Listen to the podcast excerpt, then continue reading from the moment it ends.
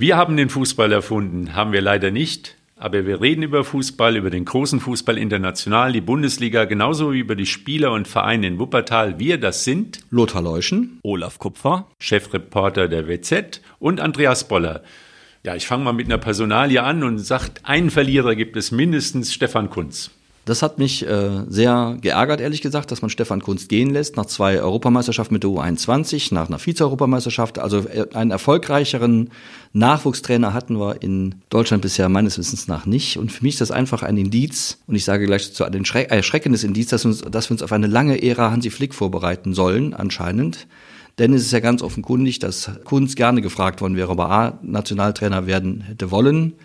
Ich glaube, man hätte ihn fragen sollen und ich glaube, er hätte es auch gekonnt. Ist aber eher typisch eigentlich für den DFB, dass man Stefan Kunz gehen lässt. Ähm, und ich würde sagen, also als Verlierer würde ich ihn gar nicht sehen, weil äh, Nationaltrainer in der Türkei ist ja auch ein sehr ehrenwerter Job.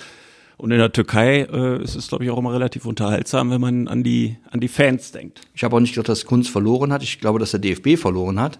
Ähm, obwohl man auch sagen muss, es ist schon ein Abenteuer. Andreas Boller kann uns in seiner, aus seiner Eigenschaft als langjähriger Sportreporter sicher fünf, sechs Trainer deutscher Natur nennen, die in der, in der äh, Türkei gearbeitet haben. Mir fällt, fällt jetzt nur Jupp Derwal und Jogi Löw und Christoph Daum ein. Christoph Daum. Äh, auch so, aber jetzt auch gar nicht so erfolglos, ehrlich gesagt, aber es ist schon ein anderes Pflaster, stimmt schon. Wie gesagt, ich bedauere, dass Kunz äh, den DFB verlässt und freue mich natürlich für die Türken, dass sie einen guten Trainer kriegen, klar. Ja, ich sag das mit dem Verlierer äh, DFB bin ich deiner, deiner Meinung, Lothar, aber äh, es kann natürlich auch für Stefan Kunz halt negativ ausgehen und auch für den türkischen Fußballverband, denn Kunz hat ja bisher seine Erfolge lediglich mit der Nach Nachwuchsmannschaft gehabt. Er hat ja auch bei Kaiserslautern gearbeitet und äh, das ist nicht alles so erfolgreich gelaufen. Aber ich wollte jetzt nochmal speziell auf die, auf die Förderung von jungen Nachwuchsspielern kommen. Und da sehe ich dann Stefan Kunst mit herausragenden Qualitäten und er hat im Prinzip fortgesetzt, was der Horst Rubesch auch schon geschafft hat. Und da sein Vorteil ist, er ist ein mit allen Wassern gewaschener Profi. Und er kommt mit jungen Spielern zusammen, die in ihren Vereinen, in den Nachwuchsmannschaften die kleinen Stars sind, die kleinen Götter, die werden verhätschelt, die werden da aufgepäppelt. Und dann kommen sie auf einmal in, in, in eine Auswahlmannschaft. Und ich glaube, Rubesch und, und Kunz haben denen klar gemacht, dass es da Grenzen gibt für jeden und dass es, äh, ja, und die haben die auch in, in gewissem Maße erzogen. Und diese Spieler, die das durchlaufen haben, erfolgreich sind dann in der Nationalmannschaft auch zu gebrauchen eigentlich genau das geschafft, was vielleicht in der A-Nationalmannschaft zuletzt ein bisschen falsch gelaufen ist unter Jogi Löw. Genau das, was du gerade gesagt hast. Bisschen zu verhätschelt vielleicht. Stefan Kunz hat aus einer relativ mittelmäßig begabten U21-Nationalmannschaft sehr, sehr viel herausgeholt, indem er, glaube ich, so Teambuilding und all das, was so psychologisch dazu gehört, glaube ich, herausragend gemacht hat. Und da geht echt jemand verloren, der ähm, da nochmal den deutschen Fußball auf ein anderes Niveau hätte bringen können, wenn genau. man sieht, was an Einzelqualitäten da ist, auch in der genau. A-Nationalmannschaft. Hat sich zuletzt gezeigt, die Einzelqualität, als der VfL Wolfsburg, jetzt nicht dieses Wochenende, sondern das Wochenende davor, mit fünf ehemaligen U21-Spielern aus der Abteilung Kunst auf dem Platz stand. Also das ist ja, da, das, da tun sich ja viele Mannschaften in der Bundesliga schwer. Wir beklagen ja immer, dass wir keinen Mittelstürmer haben, weil die Mittelstürmer, die wir haben, entweder aus Norwegen oder aus Polen kommen und sehr, sehr gut spielen. Also und, und da scheint wirklich was über, die, über diesen Zeitraum Kunst in den vergangenen Jahren etwas nachgewachsen zu sein, was am Ende dazu führt, dass genau das geschieht, was geschehen muss, dass die Fußballvereine erstens aus Gründen der Kosten, zweitens aus Gründen der Identifizierbarkeit sich aus ihren äh, aus ihrer Jugend speisen und dann eben diese jungen Leute mit Talent und Fleiß und Ehrgeiz in die A-Mannschaften überführen. Wie zum Beispiel jetzt jetzt kommt Andreas Boller mit dem zurecht mit dem, wie ich finde, ähm, Nachwuchsleistungszentrum des Supertaler SV. Da sind einige Dinge im Gange, die wirklich Hoffnung machen. Ne? Ja, wobei das wieder zwei verschiedene Dinge sind, die äh, Nachwuchsförderung im Verein und dann in den Auswahlmannschaften. Also das Besondere an diesen Auswahltrainern ist ja, dass sie in einem relativ kurzen Zeitraum Mannschaften formen und da auch Ziele setzen und halt eben, wie gesagt, diese vielen kleinen Stars unter einen Hut bringen und denen auch klar machen, wo die Grenzen sind, wo man als Mannschaft funktionieren muss. Das ist nach meiner Meinung das, was Fußball ja im Prinzip auch ausmacht, dass man Teamgeist lernt, dass man zusammenarbeiten lernt, aber auch, dass man seine eigenen Grenzen kennenlernt. Also ich glaube, das ist für einen, für einen jungen äh, Menschen überhaupt eine ganz wichtige Geschichte, dass man in, in so einem Kreis halt auch mal einen auf den Deckel bekommt. Das ist, finde ich, eine, eine Form der Erziehung halt eben und auch die ganz wichtig ist. Wobei so Vereinstrainer halt eben viel mehr Zeit haben, die Jungs zu entwickeln, also denen auch was beizubringen. Das schafft ein Auswahltrainer ja, glaube ich, nicht, wenn man die alle zwei Wochen mal zusammen hat oder alle zwei Monate und dann mal für eine Woche. Aber ein Vereinstrainer, das ist wieder was anderes, glaube ich, hier ein Nachwuchsleistungszentrum. Das ist hier in Wuppertal ganz wichtig, weil wir haben hier Riesentalente, die aber ganz, ganz schnell weg sind Richtung Bayer Leverkusen und, und Bundesliga-Verein im Umkreis. Und die dann zumindest mal so weit zu bringen, dass sie halt eben ähm, ja erstmal hier bleiben und vielleicht auch mal den Sprung in die, in die erste Mannschaft vom, vom WSV schaffen. Das ist ganz wichtig. Scheint ja gerade zu klappen. Wie gesagt, ich habe es ja gerade erwähnt, weil das finde ich wirklich bemerkenswert, dass der WSV mit drei Jugendmannschaften CBA in den höchsten Leistungsklassen spielt, mit B und A in der, in der, in der Bundesliga West. Das ist schon echt bemerkenswert und äh, da sind zumindest die A-Jugends auch kein Kanonenfutter offenkundig, denn die ja. gewinnt ja bisweilen auch mal. Also das ist schon wirklich ähm, echt bemerkenswert. Die A-Jugend ist super gestartet mit äh, einem Unentschieden und jetzt mit einem 2-1-Sieg gegen Fortuna Köln. Und die spielen natürlich gegen den Abstieg, das ist klar. Ja. Der Ziel ist in der Liga bleiben. Und beim WSV muss man auch damit rechnen, dass zum Beispiel die B-Junioren jetzt mal absteigen. Das ist, das ist nicht äh, Gott gegeben, dass die jetzt mit allen drei Mannschaften immer erstklassig spielen. Aber dann darf die Förderung nicht aufhören. Das ist jetzt nicht der Misserfolg, der dazu führen darf, dass alles äh, bergab geht wieder. Wenn du beim, beim WSV in der Jugend mal schaust, was ist da so das Erfolgsgeheimnis deiner Meinung nach? Dass eher Mannschaften, die über den Teamgeist kommen, oder ist da die individuelle Qualität auch so hoch, äh, dass man, dass man sagt, äh, hier geht man ohne Erfolg gar nicht raus? Ja, das ist schwer zu sagen. Also es ist durch die Corona-Pandemie äh, sind die Jahrgänge ja praktisch auseinandergefallen für ein Jahr. Die fangen alle irgendwo wieder neu an, was auch wieder eine Chance ist für die nicht so ganz, die spielen gegen 1. FC Köln, die spielen gegen Bayer Leverkusen, die spielen gegen Borussia Dortmund. Also da ist, eine, aber was der WSV jetzt macht, ist eine Infrastruktur aufbauen. Das ist, glaube ich, das glaube ich, das Wichtigste. Ne? Also das sieht man auch bei den anderen Vereinen, bei Fortuna Düsseldorf zum Beispiel auch, die gerade dann äh, Jugendleistungszentrum nochmal ausgebaut, aufgebaut haben. Äh, ich glaube, äh, das ist extrem wichtig für die Vereine. Äh, ansonsten sind diese Talente nicht zu halten bei dem Umfeld, das wir hier haben, mit den anderen Vereinen in, im Westen der Republik, die sofort dabei sind, ab ist der, ab der D-Jugend, C-Jugend abzuwerben. Ist aber auch Pflicht, soweit ich das weiß. Da hat der DFB ja ins Lizenzierungsverfahren mit einbezogen oder DFL, ich weiß nicht ja. ganz genau. Ähm, und das ist ja eigentlich auch bezeichnend, dass wir das zur Pflicht machen müssen. Also das ist ja eine ganze Zeit lang, und da sind wir wieder bei Punkt A. Warum haben wir auf bestimmten Positionen keine guten äh, nationalmannschaftsfähigen Spieler mehr, weil eben die, die Vereine dem, also den kurzfristigen Erfolg gesucht haben und man eben in, auch in, in anderen europäischen Ländern werden, gibt es Leute, die prima Fußball spielen können und dann war das eben der einfachere Weg und den versucht man jetzt mit der Pflicht zum Nachwuchsleistungszentrum ein wenig ähm, wieder zu umgehen, was ich auch vollkommen richtig finde. Mhm. So. Ja, wir haben halt nur nicht nur den Leistungsbereich, sondern auch Jugendfußball. Wir haben es gerade gesagt, Fußball ist auch Erziehung in, in der Mannschaft. Das ist natürlich auch für die, äh, für die anderen Vereine in Wuppertal jetzt über ein Jahr wirklich ganz, ganz schwer gelaufen. Und äh, in den unteren Klassen, also in den, ich sag mal, den normalen Leistungsklassen und in den unteren Klassen im Jugendbereich, da fängt man gerade jetzt erstmal wieder an mit, mit, mit Spielen. Und das ist natürlich schon eine lange Zeit und da ist den Vereinen auch sehr viel verloren gegangen. Viele haben aufgehört. Also das ist ein Mitgliederschwund auch in den Vereinen. Das lenkt mich aber auch nochmal zurück zu Stefan Kunz, die Frage nochmal zu beantworten, warum hat der DFB ihn eigentlich so gering geschätzt äh, und ihm die Signale gegeben, äh, wir können auch vielleicht auf dich verzichten, weil gerade diese Fähigkeiten, Mannschaften zu formen und aus Mannschaften, aus vielen guten Einzelspielern, aber auch wirklich eine gelungene Einheit zu machen, ist nicht so wahnsinnig verbreitet im DFB in meinen Augen. Äh, außerdem diskutiert man ja immer darüber, was machen wir mit der, mit der Einzelausbildung der Spieler? Müssen wir, müssen wir diese Spieler vielleicht wieder äh, oder die Kreativität dieser Spieler mehr fördern, also eine individualistische Ausbildung. Oder ähm, nutzen wir solche Stärken, wie Stefan Kunz sie hat? Ich glaube, da ist sich der DFB gerade im Moment auch nicht so richtig äh, sicher, wohin der Weg gehen soll. Und, und das ist so ein bisschen bezeichnend, dass so ein Stefan Kunz dann eben auch äh, ja, ohne äh, Probleme gehen gelassen Ja, ich hätte mehr um den gekämpft. Ich auch, aber ich glaube, dass der, ich glaube, dass der Stefan Kunz das Problem hat, dass er eine bodenständiger, sehr, sehr. Deswegen geht er in die Türkei. Bodenständiger, normaler, sehr freundschaftlich offener, nicht mehr ganz junger Mann ist der einfach in, das, in dieses neue Trainerbild möglicherweise gar nicht passt, das sich alle so gerne wünschen. Da sind jetzt die Tuchels unterwegs und die Klops und jetzt der Flick, der mit sieben Titeln in zwei Wochen durch die Gegend rennt. Es wird also auch der Trainer ist das da. Wir haben ja selbst jetzt mit, mit, mit, mitbekommen, was ich völlig legitim finde, dass für Trainer Ablösesummen bezahlt werden. Das ist ja früher auch nicht der, nicht der Fall gewesen. Dieser, dieser, diese Person Trainer hat ein ganz anderes Gewicht bekommen im Fußballshowgeschäft. Und Stefan Kunz ist einfach nur nett. Und das ist möglicherweise auch ein Grund dafür, dass man ja gut, den, nach Flick kommt dann meinetwegen doch Klopp und nicht Kunz. Oder es kommt Tuchel oder es kommt was weiß ich, Aber kommt, das kann ja? natürlich ein Riesenproblem werden, Absolut. wenn man in der Türkei äh, Nationaltrainer ist. Da gibt's die drei großen Vereine, Fenerbahce, Besiktas und, und Galatasaray und die bestimmen da auch die Politik mit. Dann gibt's die Legionäre, die eingesammelt werden müssen in europäischen Ligen. Also viel Vergnügen. Tatsächlich die Frage, ob er da wirklich richtig ist, ne, muss man schon sagen. Ja, er hat's In der mal bei Türkei ist auch der Besiktas kurzfristige gespielt. Erfolg gefragt. Ja. Ne?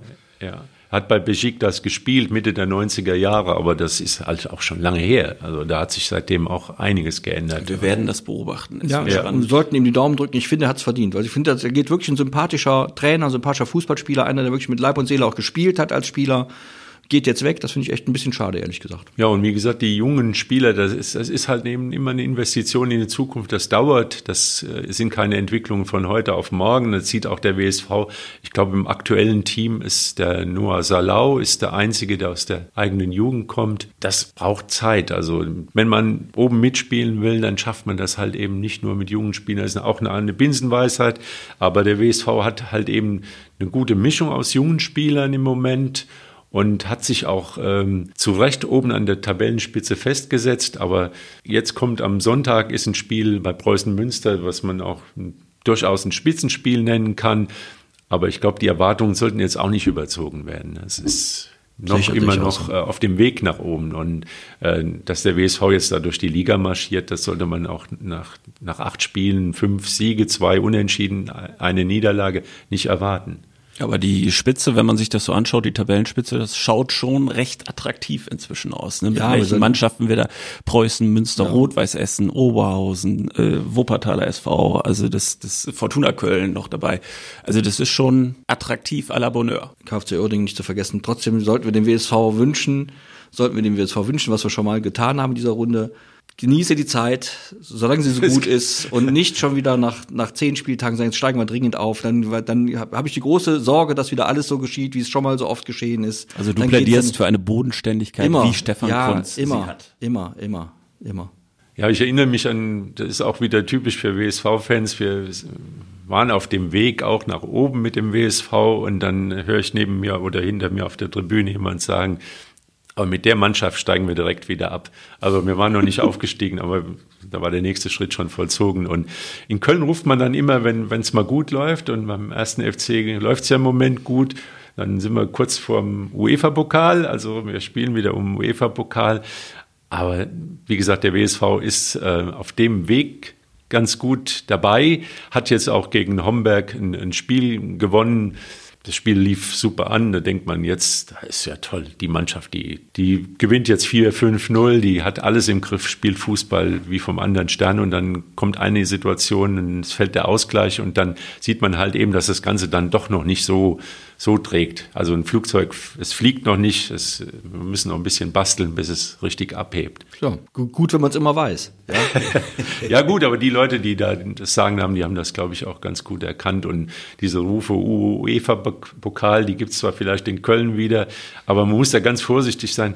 Es hat am ähm, Wochenende ja eine ganz interessante Pressekonferenz gegeben, äh, Mainz 05 äh, gegen SC Freiburg und da hat der Christian Streich sich entschuldigt. Und zwar war es eine ganz ähm, eine Situation, dass man, äh, dass er vor dem äh, Spiel gesagt hat, er sieht Mainz auf dem Weg zum Europapokal. Ja, äh, kann man ja so sehen. Also der neue Trainer in Mainz äh, verrichtet ja grandiose Arbeit, das muss man ja sagen. Aber er hat, er hat sich dafür entschuldigt, weil er äh, den Gegner so stark geredet hat, wie er es eigentlich nicht verdient hätte. Nee, weil er oder? genau, weil er genau weiß, dass solche Ansagen halt eben zu völlig überzogenen Erwartungen führen. Ja, das konnten schon andere Trainer sehr, sehr haben, gut den Gegner immer so stark reden. Wir haben, also das ist ja genau das Problem des Fußballs insgesamt. Das, und, und, davon leben wir alle ja auch, die wir am, am Fußball uns beteiligen in irgendeiner Form als Journalisten, auch als Zuschauer. Es lebt davon, dass da auch Stimmung unterwegs ist. Es lebt davon, dass Erwartungen geweckt werden. Das hat der Streich getan.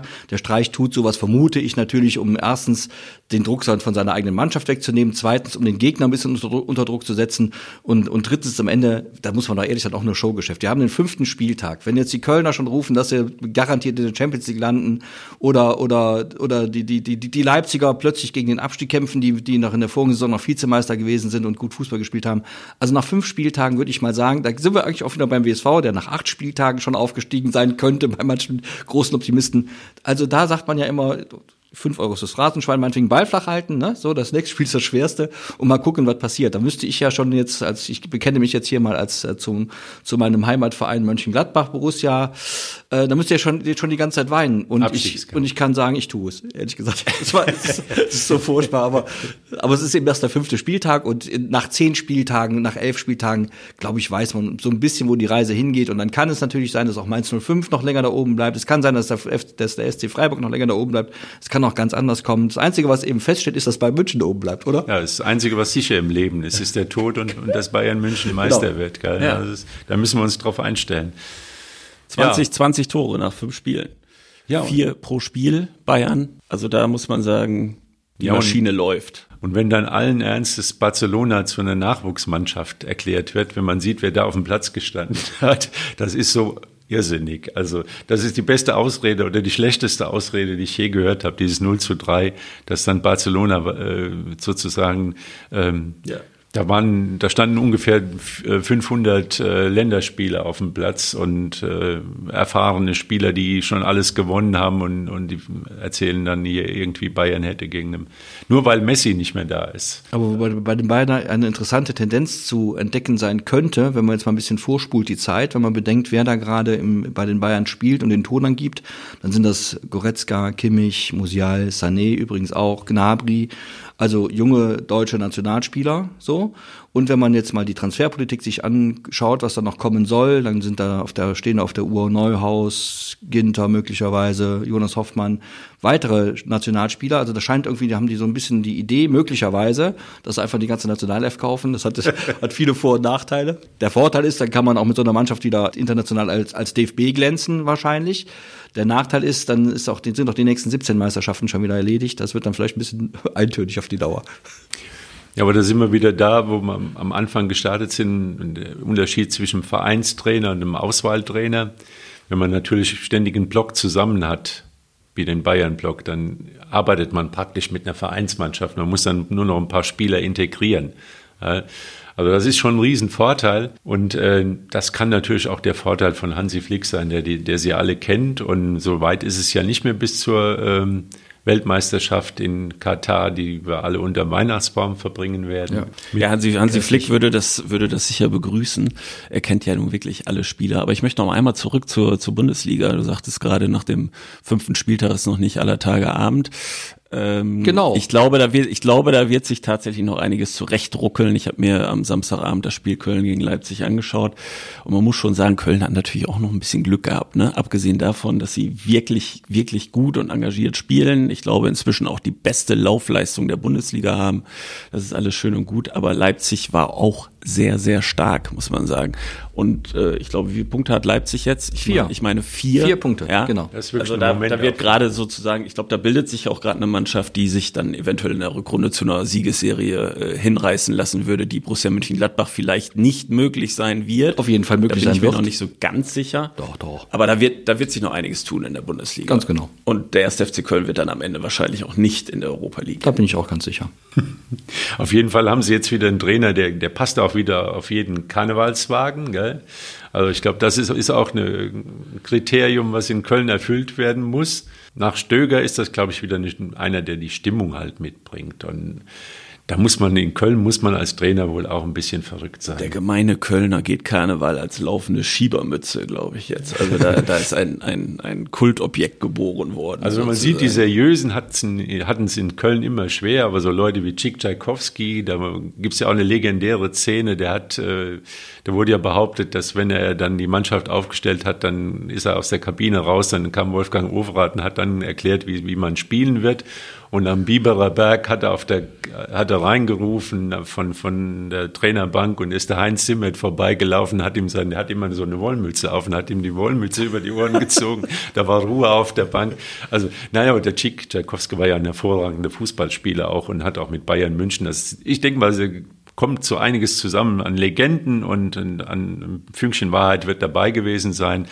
Aber äh, wie gesagt, Köln, Steffen Baumgart, das scheint zu passen. Da ist irgendwie ein, ein Funke gezündet worden und Hauptsache Leben drin. Vor allen Dingen ist da mal ein Trainer, der die Spieler auch wieder individuell besser macht, offenbar, was ja in Köln eigentlich über ein Jahrzehnt, hätte ich fast gesagt, nicht mehr funktioniert hat. Hm. Ähm, da entwickelt sich gerade richtig was. Also ich meine, Modest ist nur das offensichtlichste auch Beispiel. Da, auch da gilt, es entwickelt sich wieder ein bisschen was. Wir sind am fünften Spieltag und wir kennen alle den 1. FC Köln. Wenn es gut lief, hat es meistens noch selbst ein Bein gestellt. Also auch da über Vorsicht walten lassen. So sehr es den Kölnern auch vorübergehend zu gönnen sein mag und so sehr auch die Entscheidung richtig war, den Baumgart zu nehmen anscheinend, abwarten.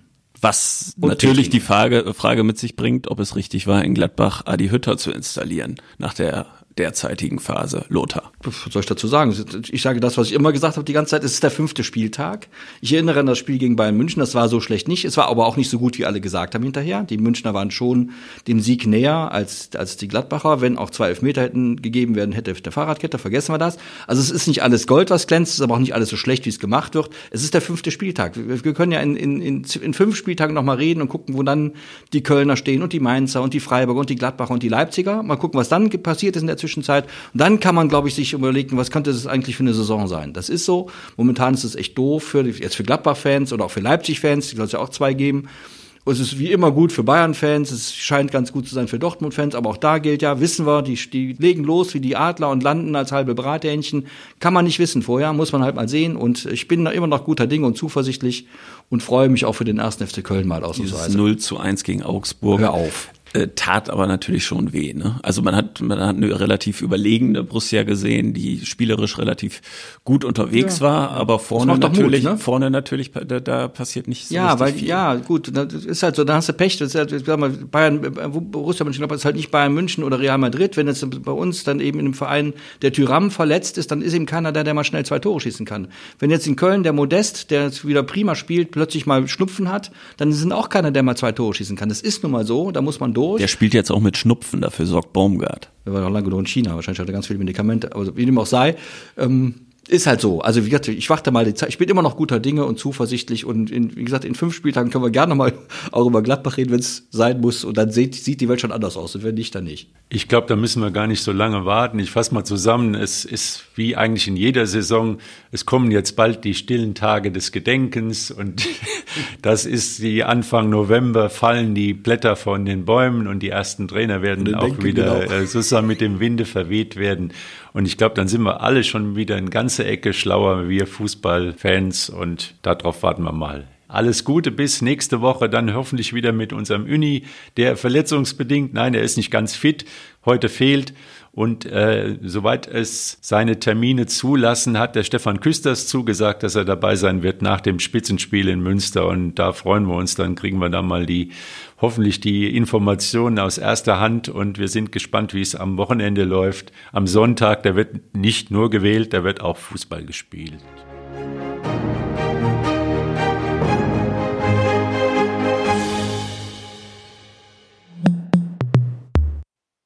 Dies ist ein Podcast der WZ.